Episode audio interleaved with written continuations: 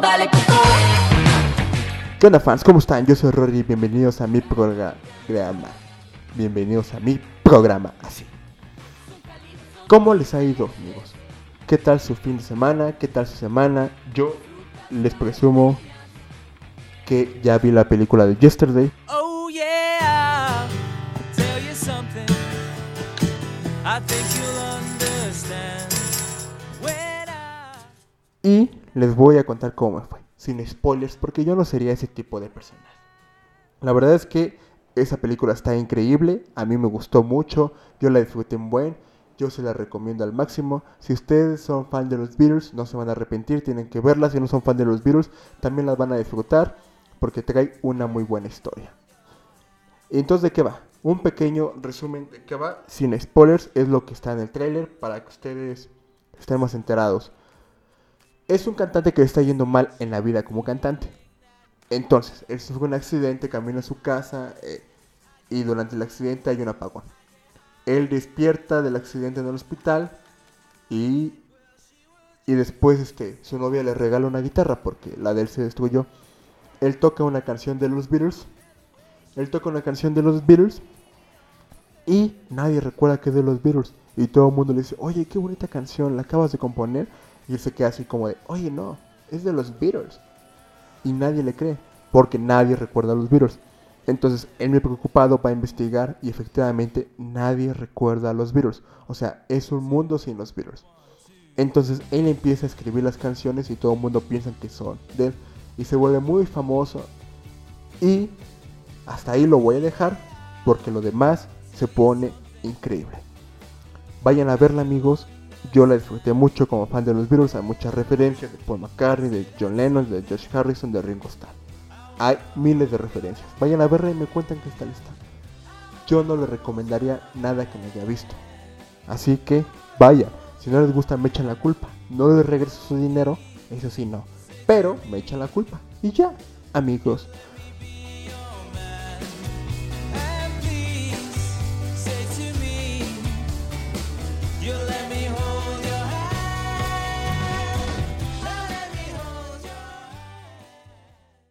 The Cure y Backstreet Boys regresan a México.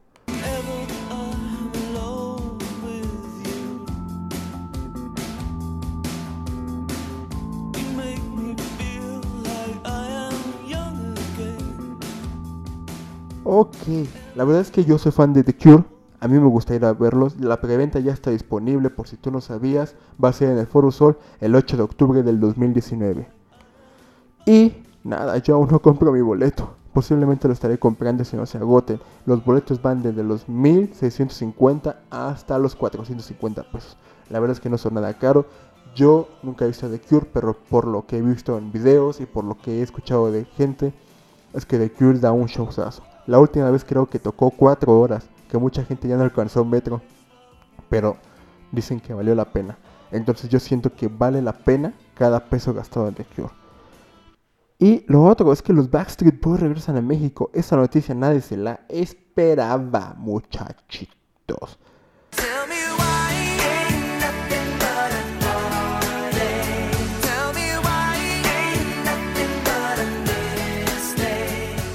Ellos van a regresar el año que viene, en el 2020, en el Palacio de los Deportes. Van a estar en México y Guadalajara y Monterrey. En febrero. La verdad es que yo no soy tan fan, pero creo que mucha gente eh, va, regresaría a su juventud yendo a este concierto. Así que, nada, yo sí recomiendo que vayan a ver. La verdad es que ir a un concierto es una experiencia y más de este tipo de bandas que pues mucha gente creció con ellos. Ok. Ahora amigos, ¿qué creen? Juan Gabriel ya murió. Y yo nunca,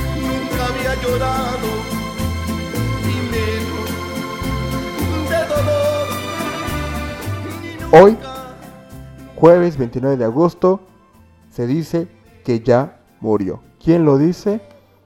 Nada más y nada menos el que afirmaba que estaba vivo. Joaquín Muñoz, su ex manager de Juan Gabriel, hoy salió a dar la noticia de que Juan Gabriel efectivamente ya está muerto.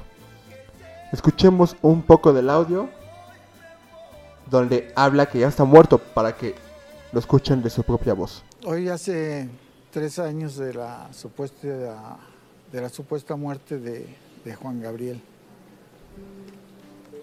Y creo que ahora sí está muerto.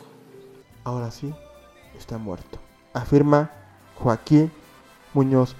Él decía que él estaba vivo, que iba a regresar hace el año pasado, que iba a hacer su, su debut de la muerte, de regreso de la muerte. Y no, ya está muerto.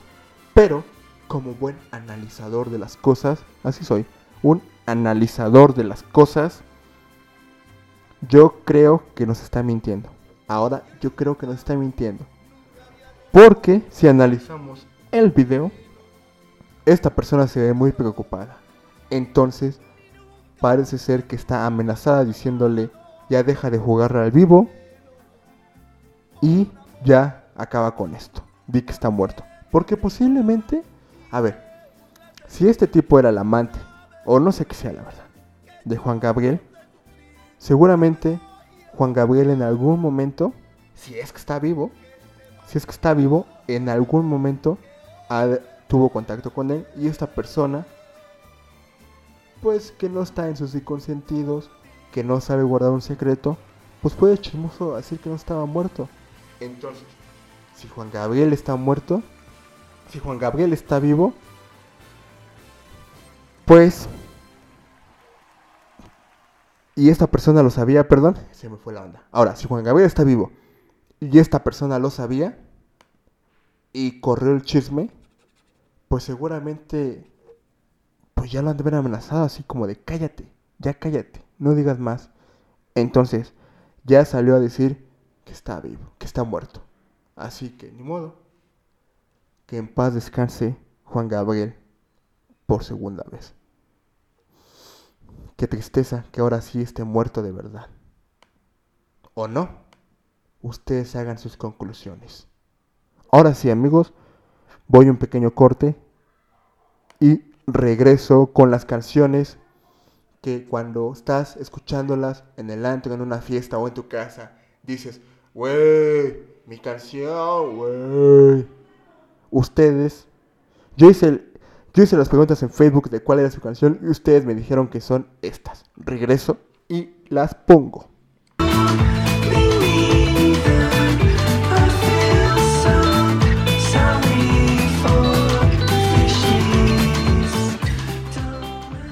Muy bien, amigos. Ya regresé. Ahora, vamos con esta segunda sección, que son las canciones que ustedes cuando escuchan dicen, wey, mi canción, wey.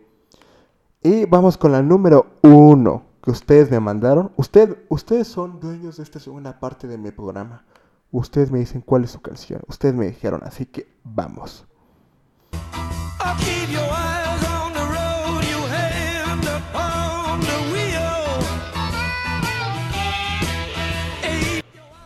Road High Blues de los Doors. Ok. Ok. Esta canción me dijeron que desde que la escucharon, la primera vez que la escucharon, se volvió muy fan de los Doors. De los Doors y hasta me pusieron una foto con un tatuaje. Qué increíble, la verdad. Y bueno, yo digo que esta rola es muy para carretera.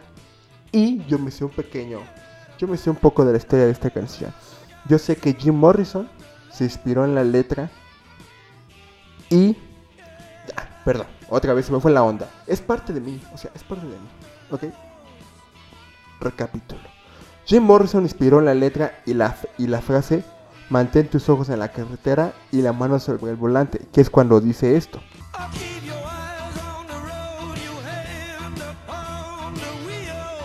Se inspiró. Se inspiró cuando iba en la carretera en el coche con su novia, mientras manejaba su novia. Que no era muy. Yo no lo digo, lo dice Jim Morrison. Que no era muy buena manejando. Iban manejando rumbo a las afueras de Los Ángeles. Entonces él se imaginó esa canción en ella. Porque, no sé, si no era muy buena manejando, que no se distrajera. Habla de una canción que no tienes que distraerte. Así que mantén tus manos al volante cuando manejes, ¿ok? Muy bien, vamos con la número 2.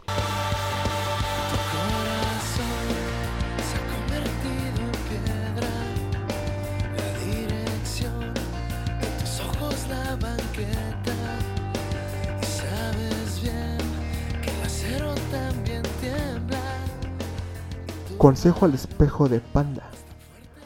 Ok, esta me la mandaron. La verdad es que no voy a decir los nombres hasta que ustedes digan, ¿puedes decir mi nombre? Entonces ya. Porque pues sé que algunas canciones son muy privadas, muchachos. Así que esta es la historia de esta persona que me la mandó. Porque dice, porque habla de dejar a un lado lo negativo para poder superarse a sí mismo. Me llega, porque la neta tengo un chingo de miedo de hacer a un lado mis inseguridades y salir de mi zona de confort para saltar a hacer lo que de verdad quiero. Ok, ok, la verdad es que yo no soy consejero ni nada, pero la vida es de atreverse, amigo. Si no te atreves, nunca vas a ver qué pasa. Así que para salir de tu zona de confort, debes de atreverte. Yo sé que es muy fácil estar en zona de confort, yo lo he estado. Pero la verdad es que es más padre saber qué es lo que va a pasar. Y no, y, no predecir lo que pueda pasar. Así que, pues ese es el consejo que te doy. Atrévete, te, te, salte del closet. Ok. Nada, hazlo. Hazlo sin pensarlo, no lo pienses, solo hazlo. Esto no es publicidad de NEC, solo hazlo y ya. La verdad, tú hazme caso, no te vas a arrepentir. Cuando salga de tu zona de confort, va a ser mucho más divertido. Va a costar, pero va a ser más divertido. Vamos con la siguiente canción. Por favor. Y no te voy a negar. Estamos claros y ya. No te lo voy a negar. X de Nicky Jam. Esta me la mandó un amigo porque dice, él dice, porque hago un pasito así bien hacia atrás. Y la verdad es que sí, yo soy testigo de ese pasito de baile. He visto muchos bailes con este, con esta tonadita. Escúchenla.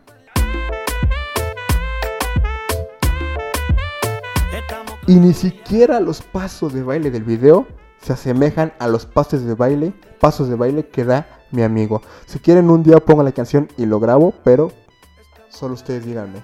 Grábalo, queremos ver ese pasito soberbio. Vamos con la siguiente canción.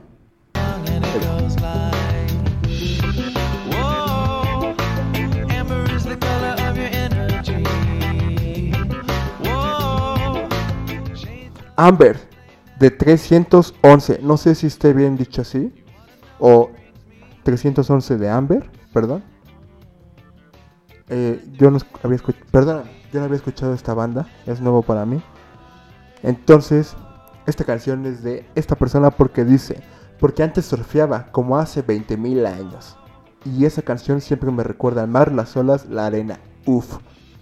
Chale.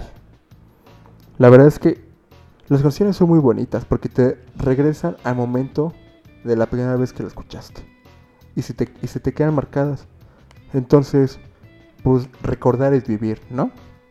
Así que si esa canción te recuerda a lo que hacías antes, está increíble. Vamos con la siguiente canción. La siguiente canción yo la escogí porque me dijeron cualquiera de, de 1975. Y para mí, me, me gusta esa banda. Y para mí esta es de mis canciones favoritas de esa banda, aunque sea muy escuchada, para mí esta es de mis favoritas.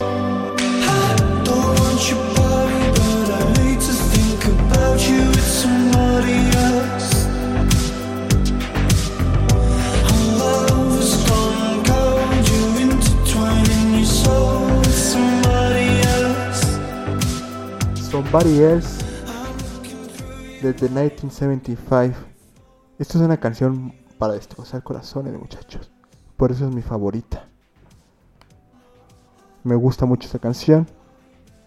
Yo la elegí. Bueno, me pusieron la banda y yo elegí esta canción. Esta es una canción muy sad. Que tuve la oportunidad de escucharlos. No los vi. De escucharlos en el Pal Norte. Y la verdad es que. Porque iba a ver otra banda. Entonces pasé por ahí y los vi tantito. Pero justo escuché esta canción. Entonces, esta canción es de mis favoritas de esta banda. eh, que es muy buena, la verdad. Pero la verdad es que esta canción sí está muy destructiva. Escúchenla, vean la letra y sabrán por qué.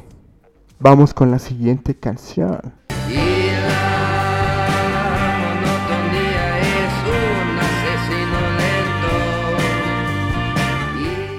The Growlers, Monotonía.